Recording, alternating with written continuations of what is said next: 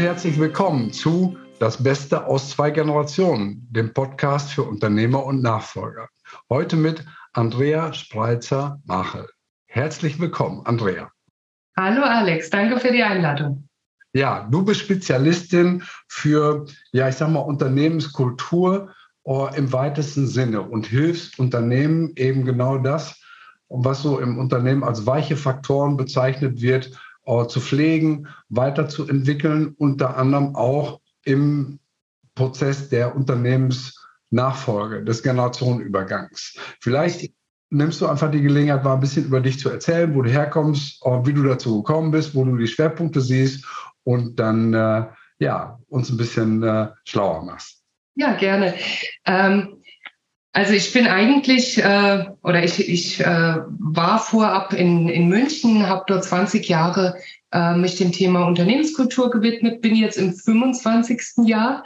Ähm, das bedeutet, als ich bin 2017 äh, ins schöne Österreich gezogen, habe dort nochmal neu gestartet. In äh, München habe ich sehr lange, wie gesagt, 20 Jahre erfolgreich eine äh, GmbH geleitet. Ähm, und wir haben uns eben auf das Thema Unternehmenskultur spezialisiert. Ähm, ich habe dort ein eigenes Know-how entwickelt, was sehr, sehr schnell Bewegung auslöst. Das Know-how durfte ich äh, bei der EADS, heute Airbus, entwickeln. Mhm. Haben wir das erstmal ausprobiert, ob das überhaupt funktioniert. Und das hat gut funktioniert. Wir haben es dann auf die Töchter ausgerollt. Äh, und so hat sich das äh, Know-how immer weiterentwickelt und tut es auch nach wie vor, weil wir unterliegen ja alle einem Wandel. Die Kulturen der Unternehmen unterliegen natürlich auch äh, dem Wandel. Jedes Unternehmen ist einzigartig, jedes Unternehmen ist individuell. Deswegen wird es eben auch immer ganz genau auf das Unternehmen angepasst. Also ich äh, verteile keine Broschüren, wo ich sage, so und so äh, muss eine gute Unternehmenskultur aussehen, sondern es wird genau identifiziert, ähm, für was steht denn das Unternehmen, was will das Unternehmen nach außen tragen, damit es wirklich die individuelle Unternehmenskultur entwickeln kann.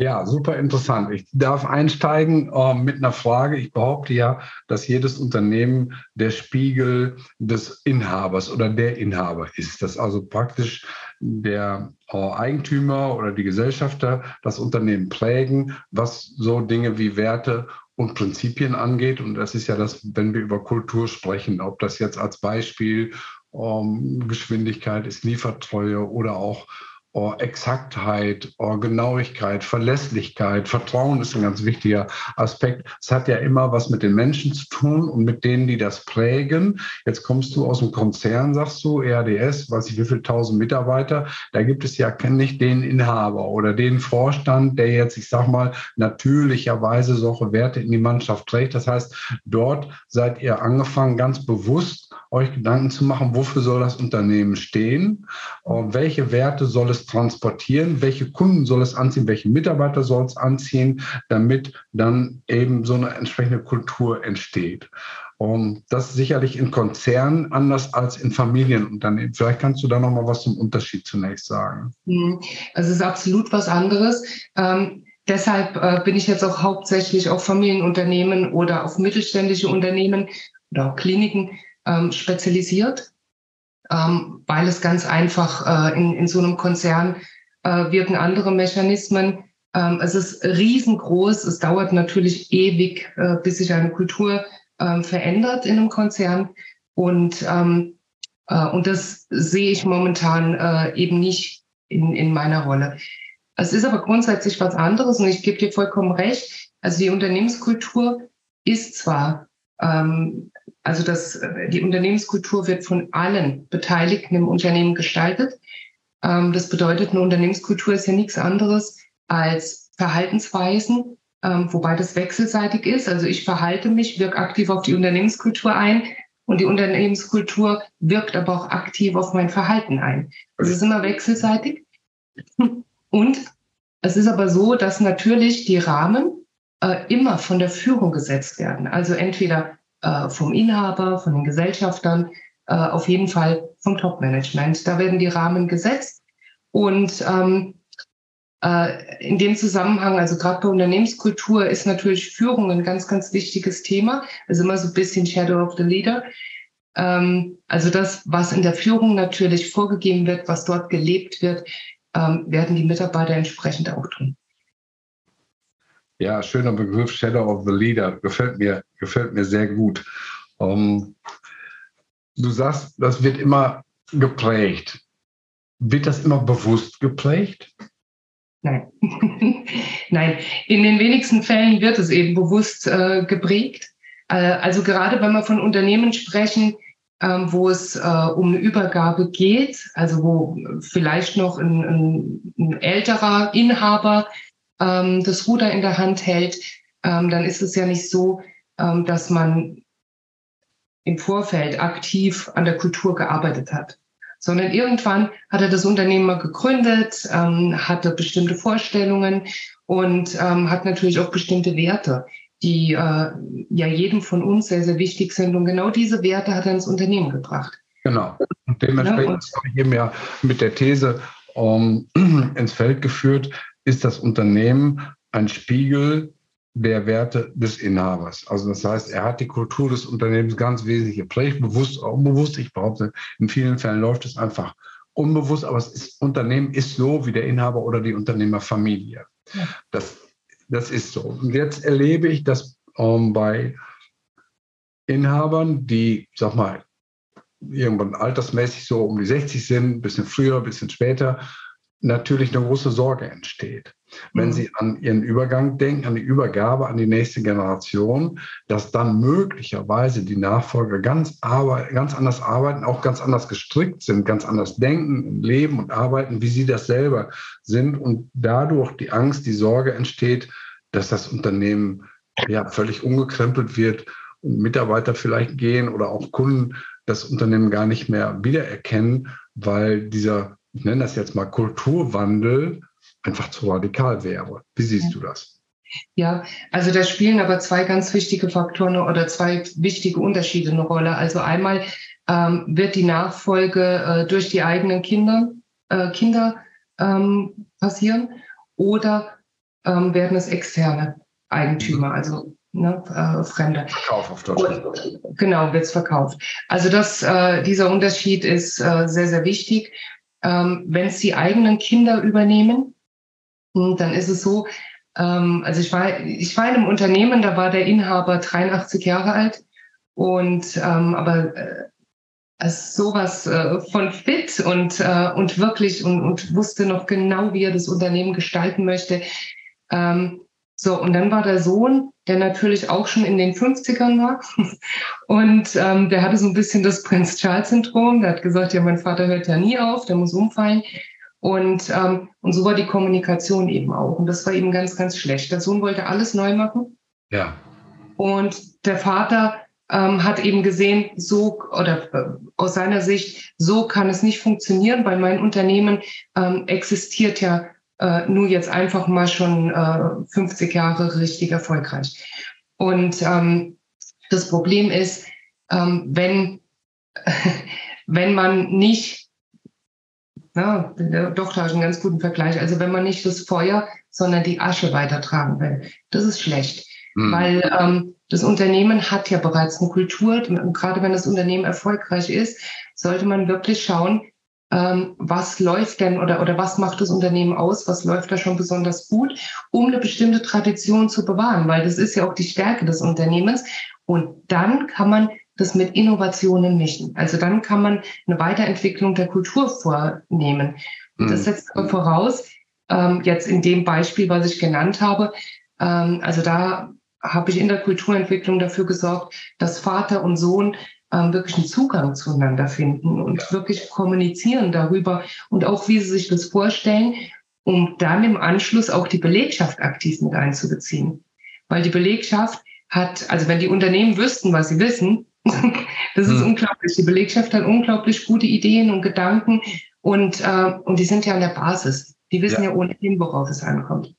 Wenn wir jetzt von, äh, von der Übergabe oder von Verkauf sprechen an fremde Eigentümer, dann würde eben der Unternehmer gut daran tun, wirklich nicht nur nach fachlichen Kriterien zu schauen, sondern wirklich auch zu schauen, passt ja. dieser Nachfolger, passt er zu meinen Werten, zu meinen Normen, zu meinen Haltungen. Genau. Weil ansonsten, äh, also ich war in einem Unternehmen, Da wurde das, äh, das Unternehmen an einen amerikanischen Investor verkauft.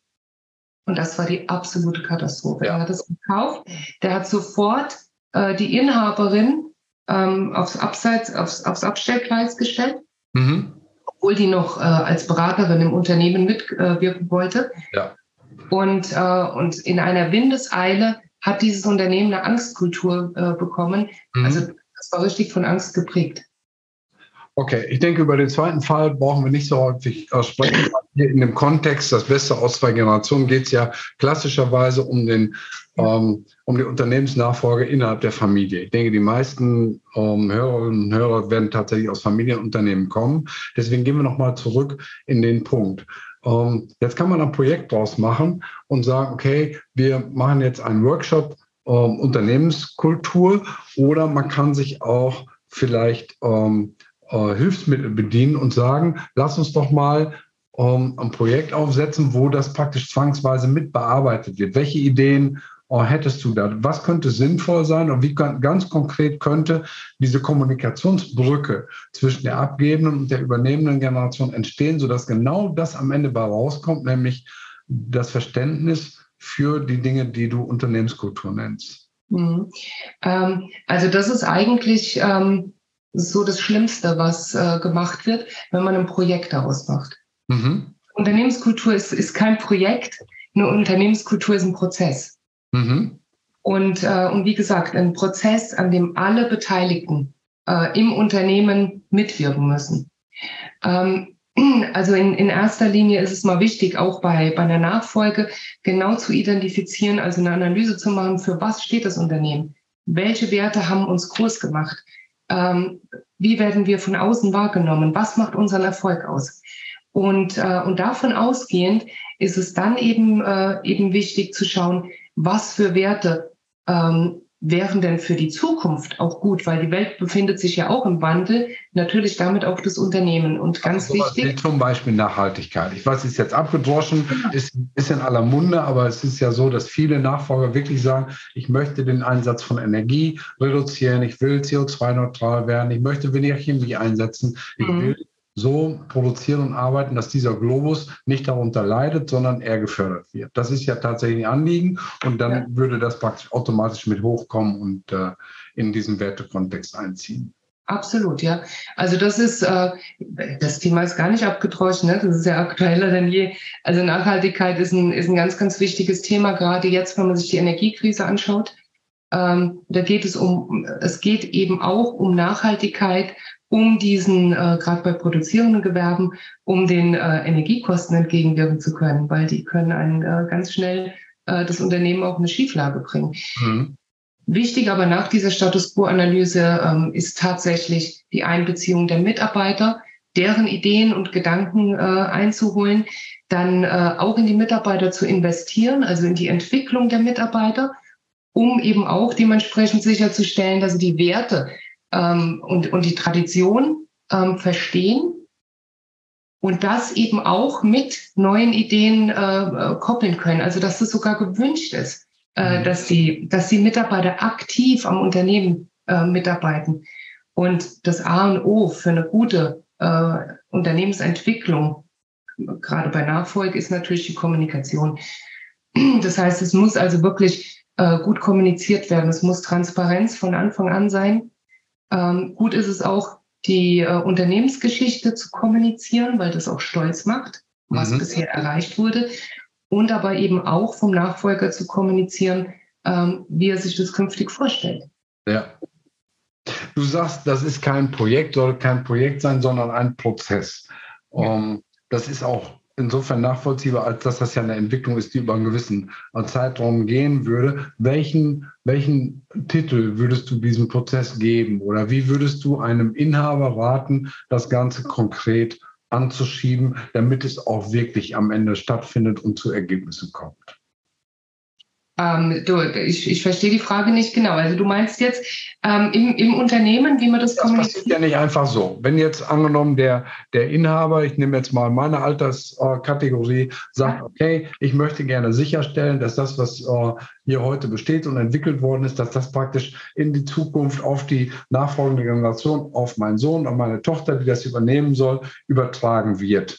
Mhm. Dann muss es ja in irgendeiner Form so einen ein Prozess geben. Und da interessiert mich, wie du den konkret nennen, gestalten, aufziehen würdest, damit es wirklich auch konkret passiert.